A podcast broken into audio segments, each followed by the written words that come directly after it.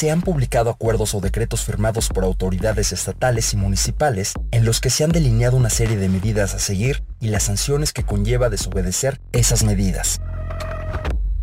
Más allá de hablar de si las autoridades locales tienen competencia para decidir cuestiones de salud pública que se traducen en restricciones al ejercicio de diversos derechos humanos, lo que queremos destacar es que ningún acto de autoridad debe propiciar la comisión de detenciones arbitrarias, prohibiciones injustificadas al derecho a la circulación y residencia, atentados a la integridad personal o acciones que pretendiendo legítimamente proteger a la población más vulnerable frente al COVID-19 en la vía de los derechos humanos y por la forma de aplicarse, terminen discriminándoles.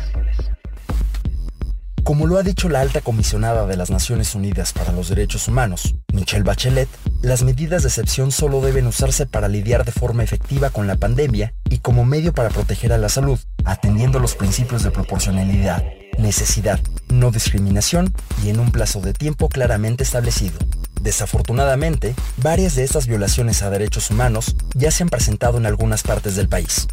si los gobiernos locales quieren atacar de forma efectiva el avance del coronavirus, deben aplicar medidas excepcionales y estrictamente necesarias que respeten los derechos humanos, en las que se privilegia la difusión de información fiable y la apropiación comunitaria de las decisiones, aplicando una perspectiva de género e intercultural. No permitamos que el miedo sea usado para normalizar las violaciones a derechos humanos. Es bueno saber que esta enfermedad no es un problema de unos cuantos es una epidemia en el país y una pandemia a nivel mundial, y que poco a poco se irá resolviendo. Por eso, vale la pena reflexionar en torno a ella y al enfrentarla, siempre poner al frente a las personas más vulnerables, siempre pensando en el bien común.